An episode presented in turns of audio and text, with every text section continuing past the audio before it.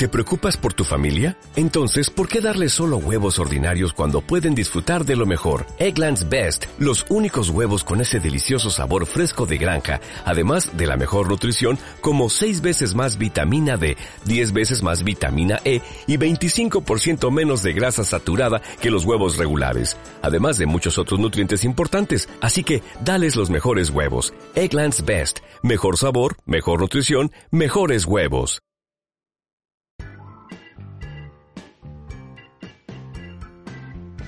Muy buenas, bienvenidos a un episodio más del podcast Nómada Digital. Soy Carles de vivedistinto.com y hoy traigo a un invitado que nos va a hablar de nomadismo digital y de libros. Él se llama Marc. ¿Qué tal, Marc? ¿Cómo estás? Hola, buenas, Carles. Es un placer estar aquí en tu podcast. Pues muy bien, intentando acostumbrarme al frío, porque ya como te comentaba, hace un mes que estoy por España, que he estado por Asia y no me gusta nada el frío. Soy más de clima tropical, creo que como tú, y estoy aquí intentando de hacerme con la ola esta de frío que ha venido ahora aquí a España. Ah, yo, yo hace tiempo ya que aprendí que, bueno, de hecho me tuve que tatuar unas palmeras para acordarme que no quiero estar en invierno en, en Europa. Ya supongo que llega un momento en el que cambias el chip y ya no quieres volver. Marc, yo conozco un poco tu historia, pero me gustaría que, que compartieras con la audiencia eh, de dónde eres, quién eres, qué proyectos tienes y, cuánto tiempo llevas así viajando. ¿De dónde soy? Eh, podríamos decir que soy de, la zona de Cambrils, realmente no nací aquí, nací en Valencia, pero sí que he estado casi toda la vida en Cambrils. Y podríamos decir que los últimos años, eh, quizá ya no podría decirlo de soy de Cambrils, sino que podría decir más que soy de, del mundo, porque me he estado moviendo bastante, sobre todo por Asia, eh, he tenido mi, base durante bastantes meses por Bali, ya unas dos veces. Todo empezó, quizá, y, quizá te preguntes, Mark, ¿por qué, ¿por qué empezaste a viajar y a moverte así? Pues creo que un poco como todo, eh, todos los que están en el nomadismo digital, que es un poco en busca de la libertad. Y esto es siempre lo que me ha estado moviendo a hacer todos los proyectos que he ido realizando desde los 16 años, más o menos, que quise empezar a, a viajar y emprender, que yo creo que van conectados, porque siempre que viajas haces relaciones tanto personales como profesionales muy potentes y esto al final te, ayuda en el, en el, futuro. Y a partir de ahí empecé a moverme, a, hacer mis primeros pinitos en todos los aspectos. Y para no alargarlo mucho, em, en lo que estoy ahora focalizado, sobre todo, es en mi podcast sin escribir libros, que es un poco lo que vamos a comentar aquí hoy. ¿De qué año eres tú, Mark? Eh, soy del 98. Del 98, qué bien. 24. que lo estuviera. Y vale, eh, has dicho que empezaste sudeste asiático. Voy a preguntarte, ¿por qué sudeste asiático?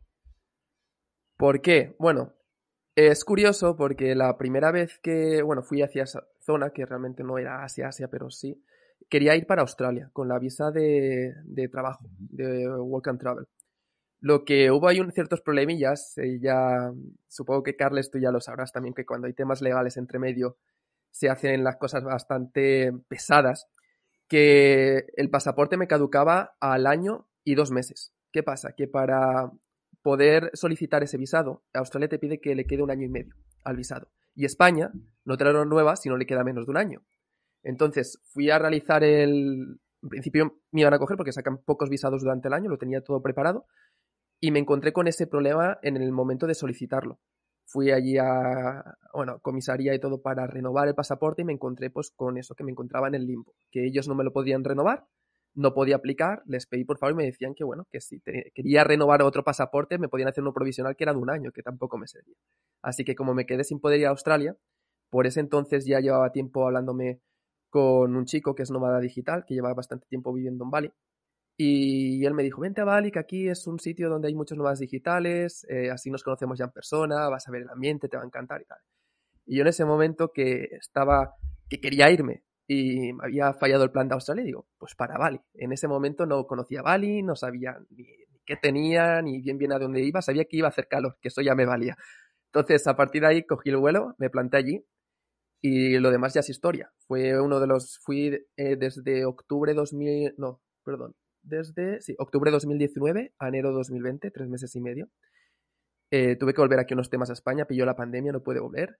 Y siempre se me quedó ahí la espinita de volver. Y la verdad que fue uno de los primeros eh, lugares que estuve más tiempo, porque antes había hecho ciertas cositas por Europa y por América.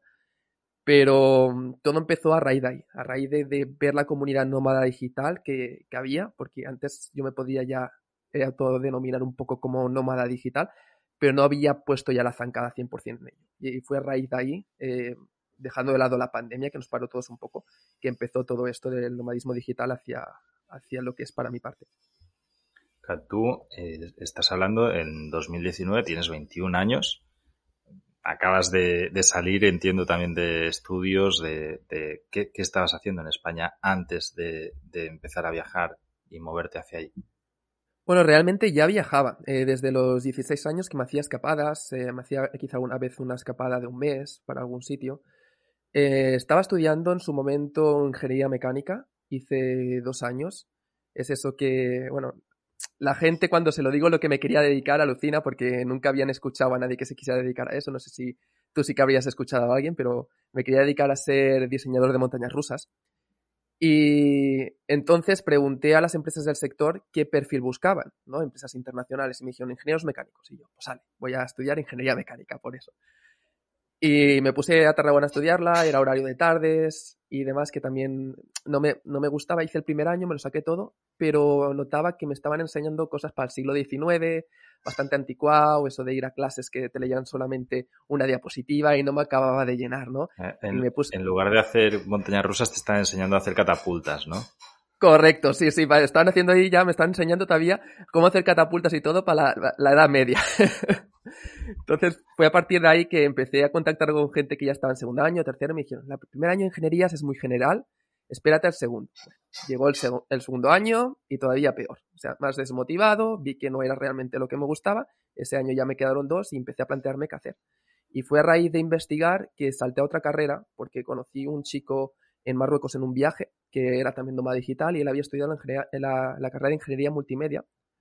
En, su caso fue por una universidad presencial, pero yo empecé a conocer gente también que estudiaba por la UOC, que es a distancia, y me lancé a ello. Me convalidaron un año y hoy en día es la carrera que tengo de ingeniería multimedia. Entonces, esta carrera todavía la estaba estudiando y realizando la primera vez que me fui a Bali, lo que el estudiar a distancia me permitió poder seguir con mis proyectos, porque yo la vez que estudiaba seguía con mis proyectos y el estar disfrutando. De hecho, es curioso porque esos tres meses y medio que estuve en Bali eh, fue de toda la carrera el cuatrimestre que mejor nota saqué. Y en el que también menos hice.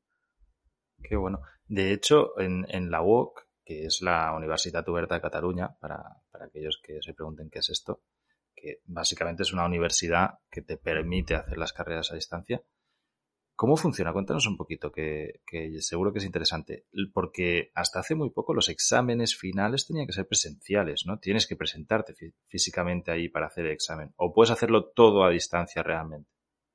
Correcto. Eh, es como dices, Carles. De hecho, fue a raíz de la pandemia que cambió también un poco. Y por uno de los motivos que me tuve que volver en 2020 fue a realizar los exámenes presenciales de la UOC. Ah. Porque puedes pedir un permiso eh, para que te los hagan a distancia pero no me lo concedieron en ese momento y por eso tuve que volver y fue cuando me pilló la, pandemia.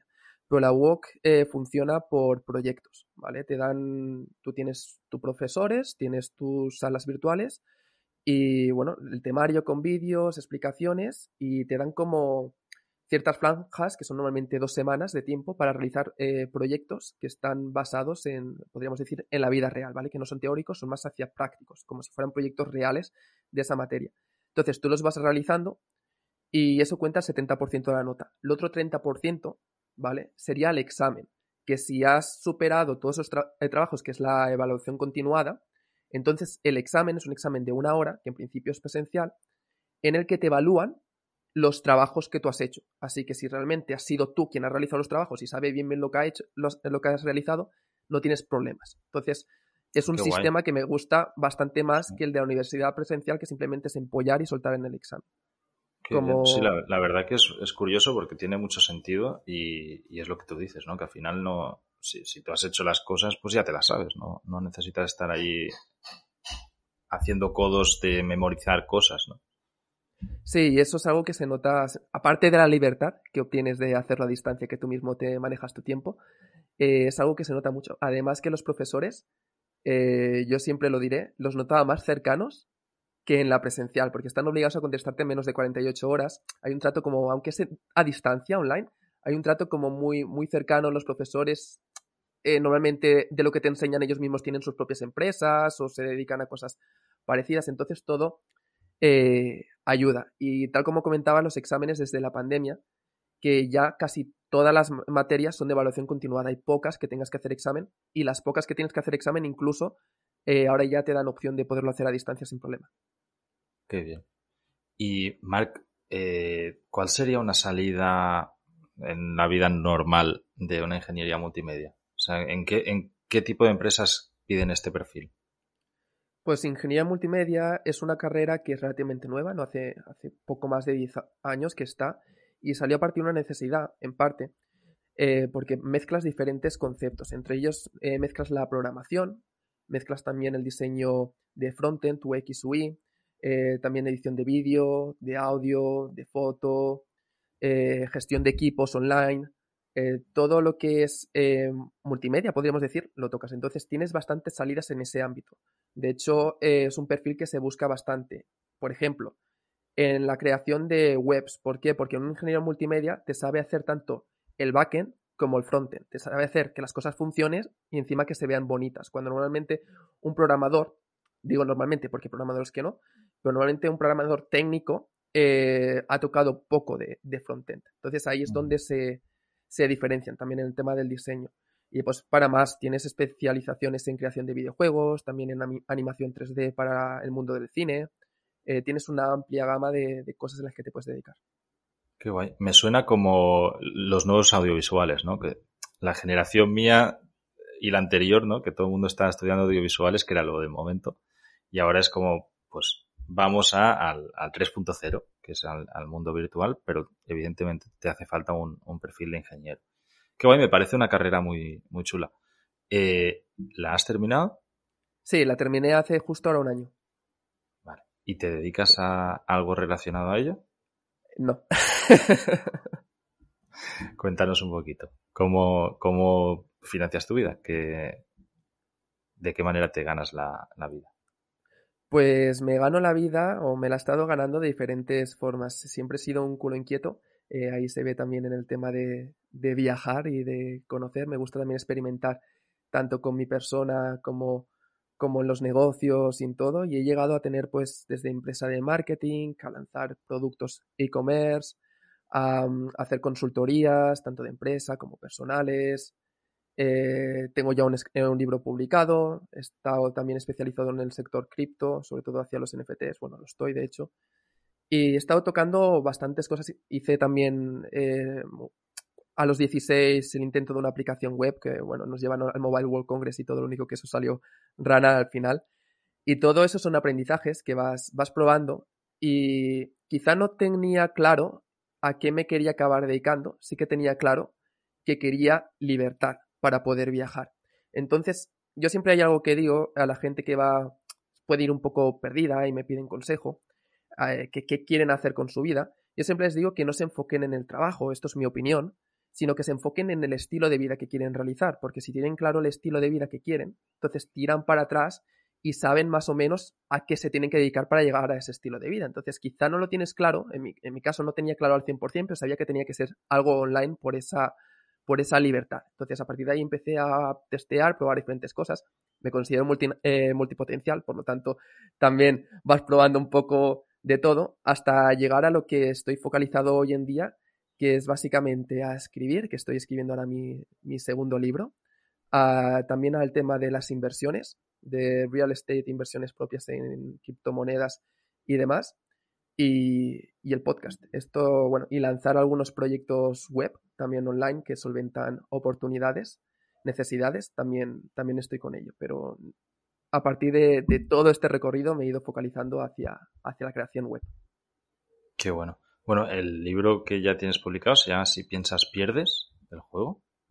Cuéntanos un poquito de dónde nace y, qué era la, idea que querías transmitir con el libro.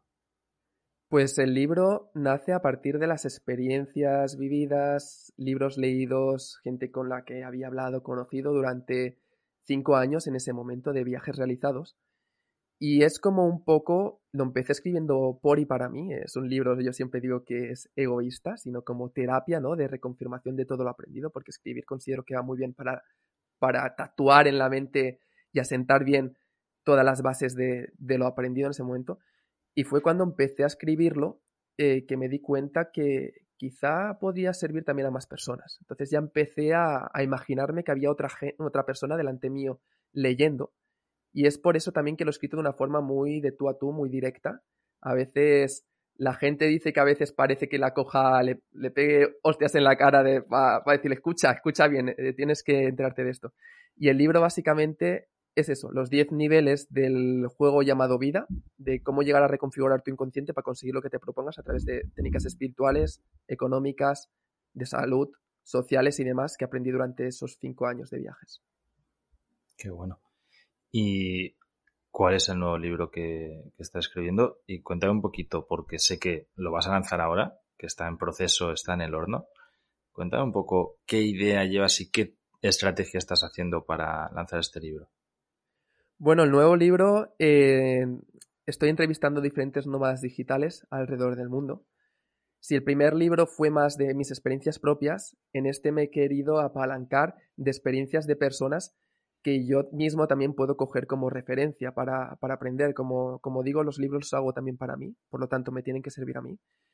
Y ya hace años que, que con los viajes empecé a ver que estaba conociendo gente muy interesante del sector del nomadismo digital y que me estaban ayudando también a, a mí y, gente que quería llegar a conocer. Entonces cogí esta excusa ya hace casi unos dos años para empezar a escribir del, el libro, que, este nuevo libro que se llama Los Los Ricos, que la idea es hacer como un manual del nomadismo digital desde los aspectos más básicos a los más avanzados donde cada capítulo es una persona entrevistada que trata cosas de ese módulo en concreto. Entonces se puede, alguien que quiere empezar en el mundo, puede tener ahí como mini mentores con los que puede resonar más o menos. Por eso por cada categoría tengo tres, cuatro personas entrevistadas, porque quizá a alguien se ve más reflejado con una o con otra, que puedan, si hay alguien que no les acaba de reflejar, pueden pasar a la siguiente persona sin problema.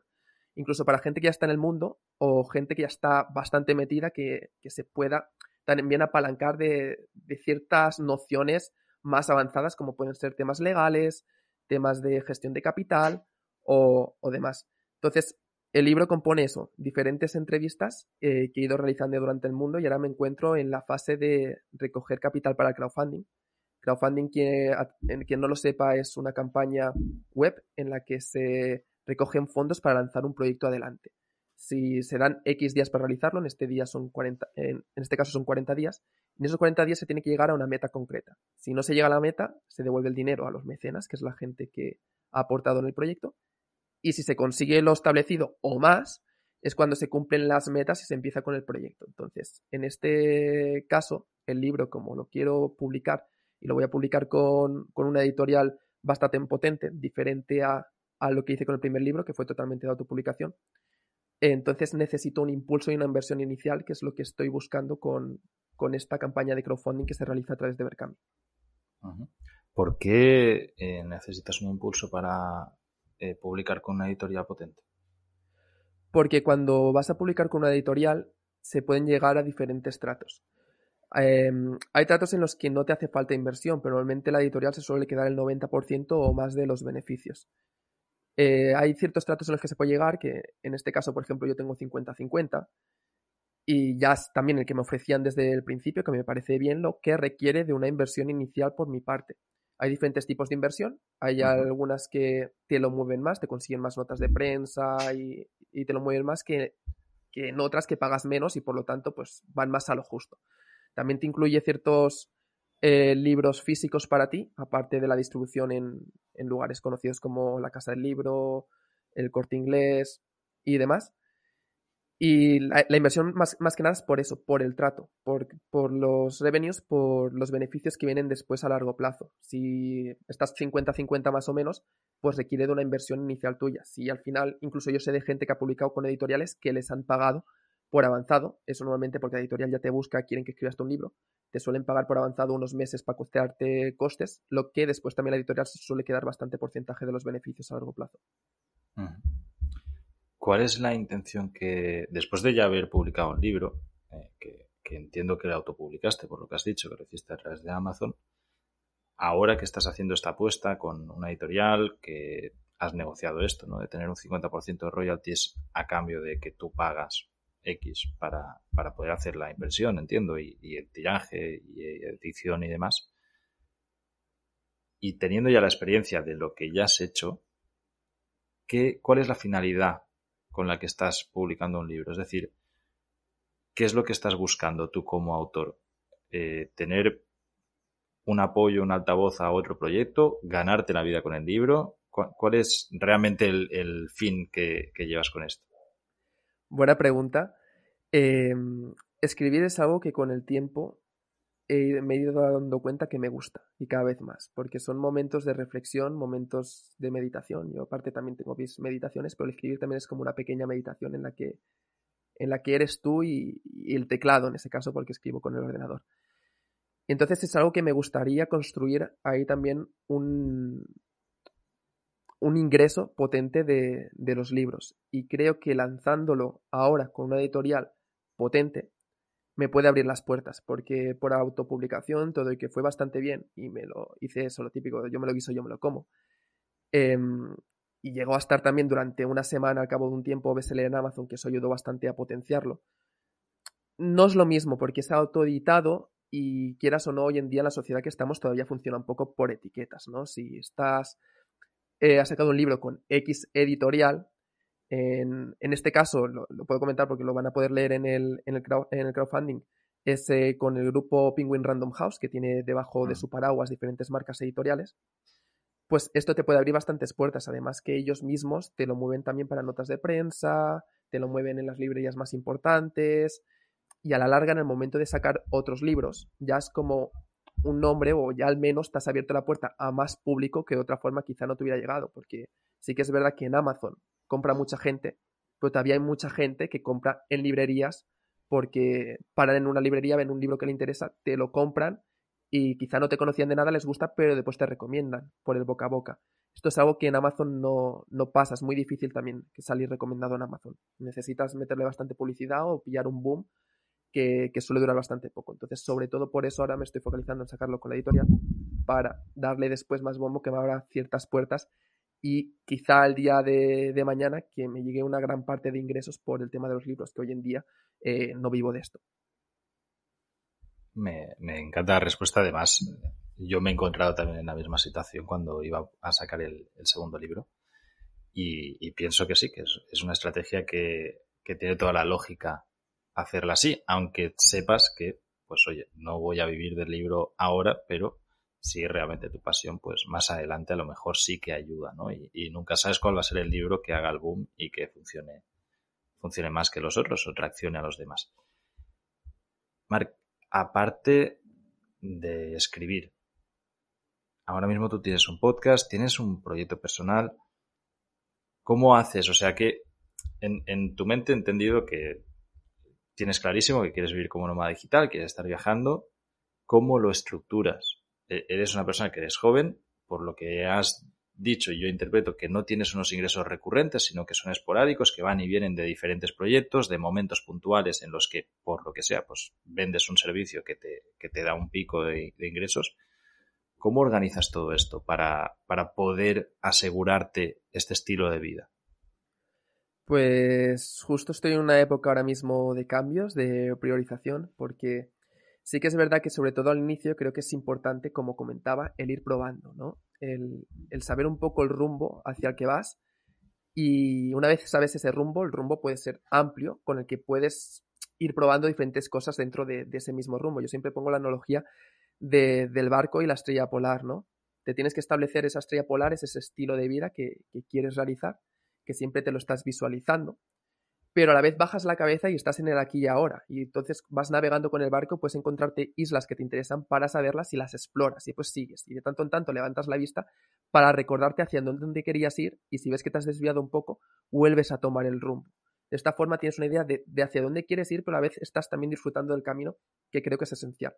Entonces, en eso de ir probando, una vez que vas viendo, eh, cada vez vas probando menos islas, vas encontrando menos cosas que, te llamen la atención, em, y vas viendo qué es lo que más te funciona, tienes que también aprender a, priorizar. No puedes estar siempre es en un tastaulletas que se dice en catalán, ¿no? De ir testeando diferentes cosas porque si no, eh, no te estás centrando y no estás llegando a fondo en algo.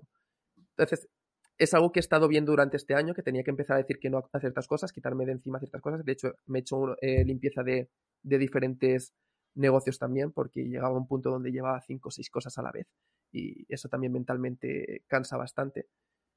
Y ha sido a partir de aquí que, que me he empezado a estructurar de forma de conseguir algo más recurrente, porque como dices, todo va, por picos, va dependiendo de ciertos proyectos. Y algo que encuentro ahora faltar es algo más fijo, aunque puedo tener algo fijo por las inversiones que tengo en bienes inmuebles, no llega a ser algo todavía eh, que dé una tranquilidad eh, mayor. Entonces estoy buscando algo que me dé mensualmente cierta cantidad de dinero que ya me dé cierta tranquilidad y con eso, aparte, yo poder seguir también realizando mis proyectos porque me gusta ir probando. Entonces, a partir de aquí es lo que... ¿Has establecido esta cifra? O sea, esta cierta cantidad, ¿tienes clara cuál, cuál sería? Pues ahora mismo eh, creo que tendrían que ser cerca de los 2.000 fijos eh, mensuales. 2.000 euros, dólares. 2.000 euros, sí, 2.000 euros mensuales. Eh, creo que es para ir tranquilo viajando y, tener esa tranquilidad de, no decir, hostia, este mes he facturado mucho y después de llegar al siguiente mes y has facturado la mitad o un tercio de lo que habías hecho el anterior mes. Entonces, si ya tienes una base eh, más o menos resuelta, te da cierta tranquilidad y no le estás dando tantas vueltas a la cabeza porque quieras o no, si no es una voz que tienes ahí de fondo que quizá a veces eh, te desconcentras de ciertos proyectos, pues te empiezas a pensar en ello y siempre vas dando vueltas.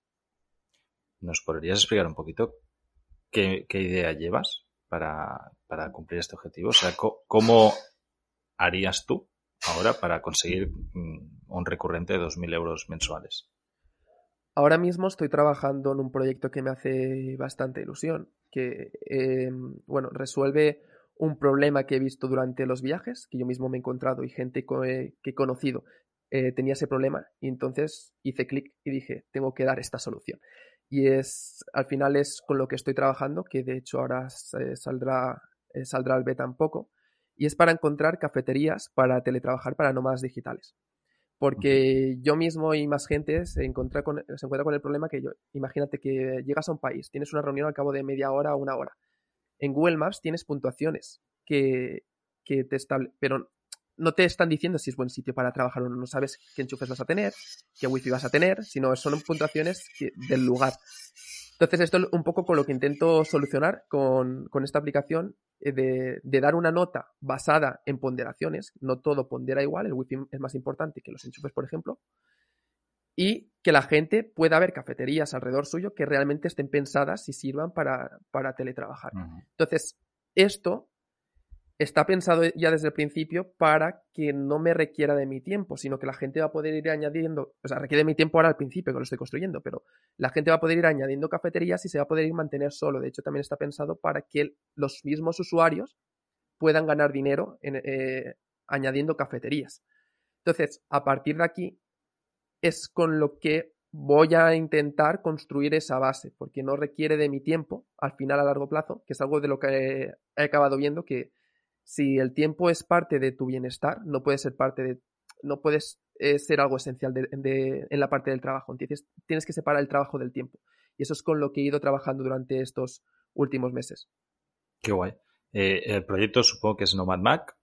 Correcto, sí me está informando un poquito de lo que, lo que hacías. Me parece muy chulo. Al final, eh, entiendo también que debe ser una aplicación, que también tendrá versión web. Este tipo de proyectos cooperativos funcionan muy bien, sobre todo si consigues entrar bien en la comunidad. Por ejemplo, eh, el típico y que seguro que conoces es Park Fortnite de, del mundo camper, que vendría a ser parecido. Es decir, lo que hace la gente ahí es marcar puntos de dónde dormir y, ah, la propia comunidad está enseñando, ¿no? Pues el, aquí se puede dormir, aquí no la policía te pasa algo, en este parking te pueden robar, hay internet, no hay internet, electricidad, lo que sea. Eh, claro, ahí el, el, gran reto supongo que es tener esa masa inicial que arranque todo el proyecto ¿no? y que esté continuamente pues apoyarse en esta comunidad que al final vaya creciendo. Eh, un proyecto así, que me parece súper curioso, y yo creo que sea respuesta, pero me gustaría que la, que la compartieras, ¿cómo lo monetizas? ¿Cómo haces que, que esto al final, porque o cobras, por ejemplo, en el, en el caso de Par Fortnite, tiene una versión freemium, o sea, es totalmente gratis si tú quieres, con publicidad, o tienes una versión de pago donde, además de tener eh, no publicidad, tienes, eh, bueno, una, unas ah, cosas avanzadas que puedes hacer, ¿no? Pues puedes hacer filtros, puedes buscar más cosas, etcétera. ¿Cómo lo habéis pensado vosotros? O sea, un proyecto así, ¿cómo haces para que te rentabilice? Vale, esto es algo con lo que se le tiene que dar eh, bastantes vueltas al principio y porque lo primero que te viene a la cabeza dices, vale, eh, una, una mensualidad, dices, bueno, mensualidad no tiene sentido porque quizá la gente no se está siempre moviendo. Entonces dices, bueno, tiene que ser anual, ¿vale? Esto lo, esto lo primero. Lo que al principio no tiene sentido, porque tienes que hacerlo crecer, como tú has dicho. Tienen que haber usuarios, tiene que haber cierta cantidad de, cafeterías y demás. Entonces, esto, em, la forma que he pensado para empezar a monetizarlo es, una vez ya haya una base de cafeterías, es con las mismas cafeterías, usar el sistema que utiliza Airbnb para, para sus alojamientos premium, que al final pagan cierta cantidad anual para que vaya algún profesional de Airbnb a hacer las fotos y lo posicionan también en la web. Pues aquí sería lo mismo. Eh, pagan una anualidad para que algún eh, profesional vaya a mirar que sigue, cumple ciertos patrones esa cafetería y si los cumple, entonces saldría como no eh, Mac Choice, como escogida por mm. la plataforma y saldría destacada. Entonces, ¿quién serían las personas que irían a ver esas cafeterías? Pues los mismos usuarios. Usuarios que sean destacados por haber aportado bastantes reviews, eh, bastantes localizaciones y localizaciones buenas, van a tener la oportunidad de ir ellos mismos también a, si hay alguna cafetería cerca de donde se encuentren, que vaya a pagar ese coste, pues ellos llevarse un porcentaje por irse ahí media horita a tomar un café evaluar la cafetería y decidir si es correcta o no para salir destacadas. Esto sería la primera forma que, hay pensada para monetizar. Más adelante eh, habrían otras, entre ellas obviamente se llegaría a poner una anualidad, em, que no sería mucho, ya más o menos he ido haciendo test de cuánto llegaría a pagar la, la gente anual por un servicio así. Entonces sería freemium también, tendrías la parte gratis, que quizá te saldría la la cafetería número uno de cada sitio o las dos primeras o algo así.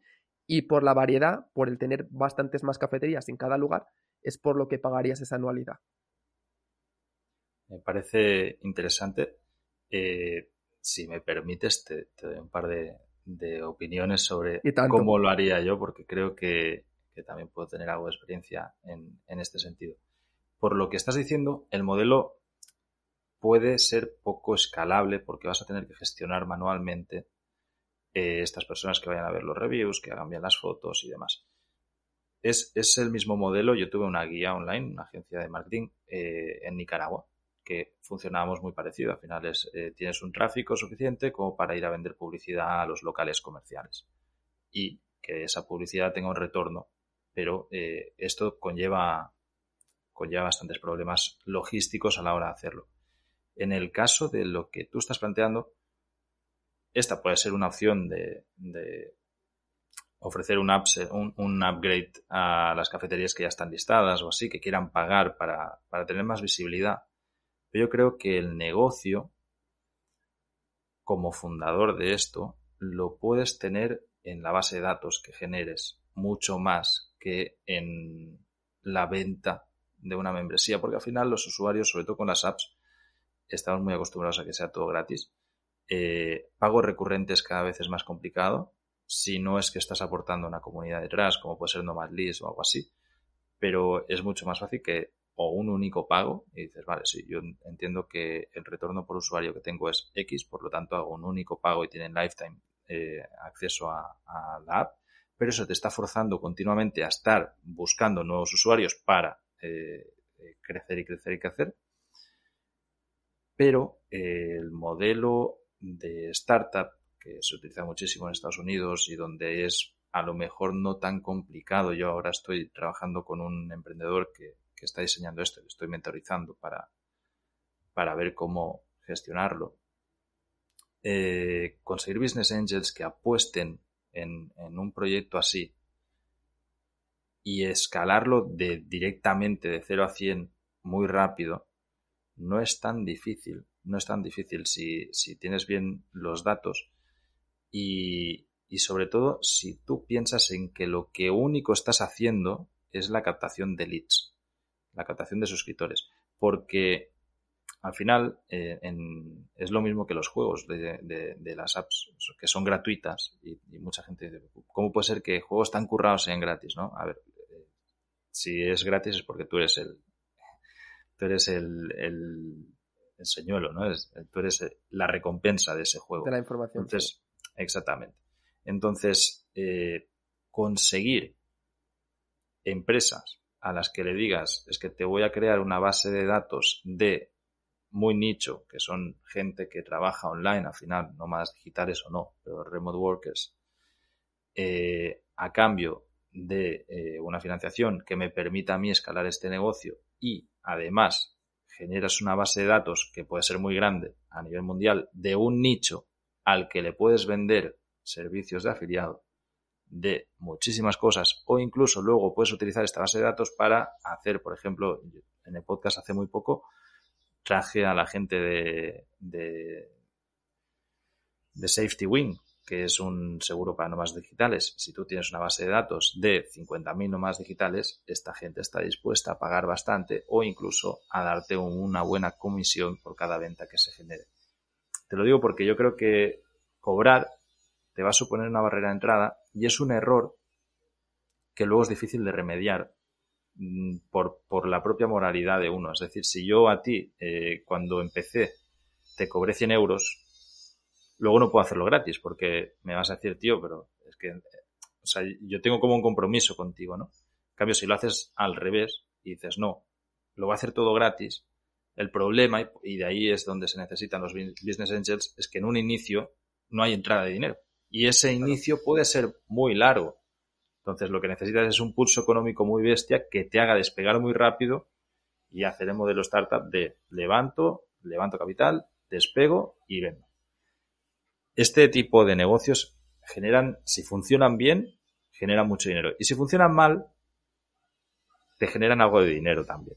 Porque no es el tuyo el que estás jugándote. Hay mm, inversores de, capital riesgo que están dispuestos a jugársela así porque saben que su, su idea es hacer un por 15, entonces pueden fallar 5 o 6 veces que no pasa nada y están dispuestos a jugar en estas ligas de emprendedores locos que tienen proyectos muy nicho que si despegan, despegan y si no, pues estrella. Como consejo. Lo, lo veo muy interesante y no había, no había pensado en eso. Y la verdad que te agradezco porque le voy a, a pegar bastantes, bastantes vueltas. Creo que puede, puede funcionar. Y de hecho, eh, Safety Wins, como has comentado, yo también es un seguro que, uso. Y no se pierde nada contactando también con ellos. Y buscando otros, otros lugares o eh, mirando esos business angels que comentas, lo que me tendría que informar, porque ahora mismo en su momento sí que me informé de cómo, incluso de plataformas que habían para ello, pero ahora mismo no sé cómo está el tema para, para encontrar ese perfil de personas que quieran poner la pasta a cambio de este caso, pues de, esa fuente de base de datos. Lo que necesitas, y ya puesto lo comparto con la, con la audiencia, que es un poco lo que estamos haciendo con, el otro proyecto que comentaba, necesitas un, consultor externo que sea el que te prepare la propuesta y luego contacte con la gente. Hmm.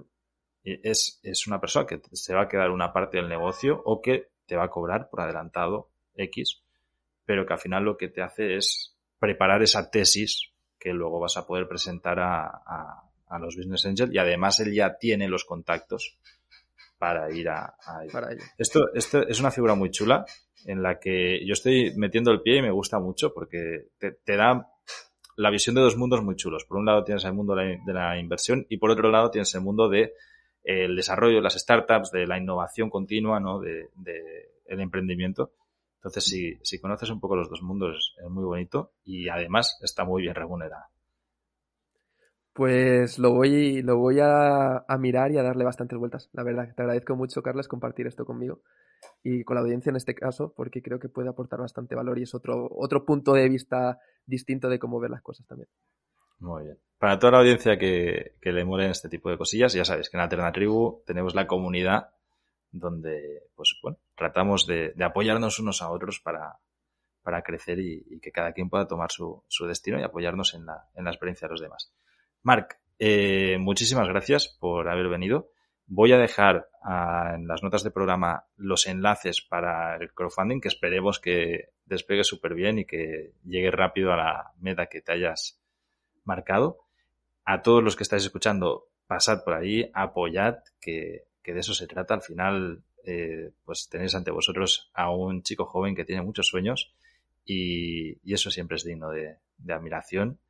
Así que, Marc, sin más, muchísimas gracias por haberte pasado Espero que hayas pasado un buen rato y nos seguimos viendo. Muchas gracias a ti y a ver si nos vemos pronto en persona y te hago esa entrevista pendiente también. Saludos. Chao, chao. Chao.